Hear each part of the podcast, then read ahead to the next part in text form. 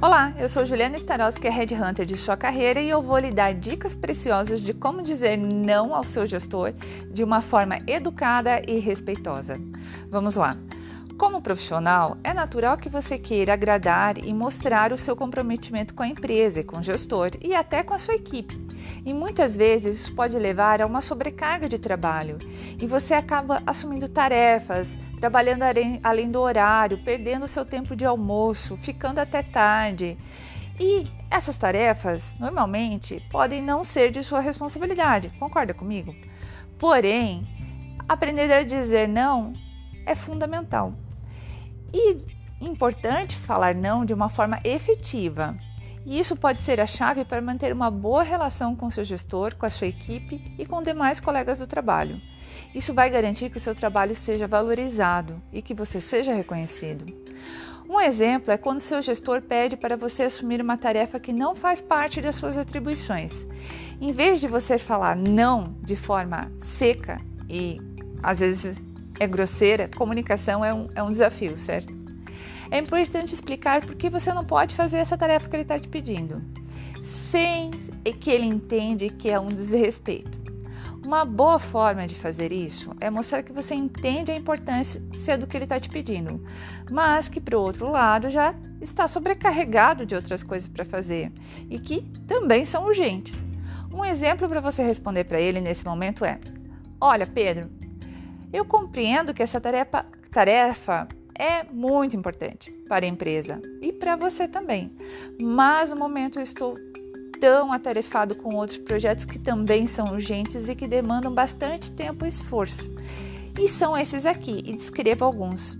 Talvez seja melhor encontrar mais alguém qualificado para assumir essa tarefa ou para me ajudar. Você tem alguma sugestão? Jogue para ele e veja o que ele te traz.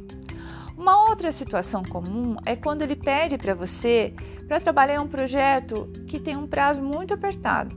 Isso é, é, é muito comum.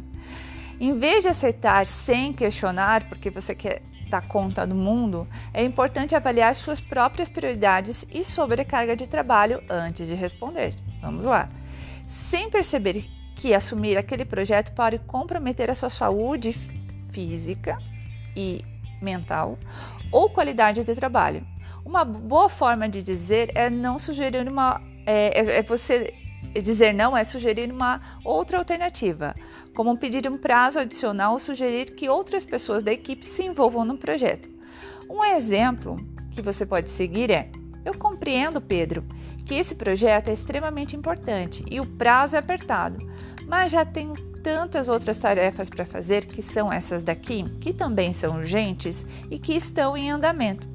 Sabe, e eu não gostaria verdadeiramente de comprometer a qualidade do trabalho ou a, a, as demais tarefas da equipe. Então, seria possível discutir um prazo mais flexível ou encontrar outras pessoas da equipe que possam me ajudar? O que, que você acha sobre isso? Por fim, é importante lembrar que dizer não pode ser difícil, e falar não é muito difícil e até mesmo assustador. Mas é uma habilidade importante para qualquer profissional e até para sua vida pessoal. Quando você é claro, respeitoso, educado e sabe dizer não às pessoas que estão à sua volta, está demonstrando que você é um profissional comprometido e responsável, que sabe avaliar seus próprios limites e tomar decisões que beneficiam a empresa e até você mesmo. Eu espero que essas dicas tenham sido úteis para você e que você consiga colocá-las em prática. Mudar um comportamento eu sei que é um desafio, mas é todo dia um pouquinho, até que ele se torne natural. E é um trabalho. Lembre-se de dizer não é não não é desrespeitoso.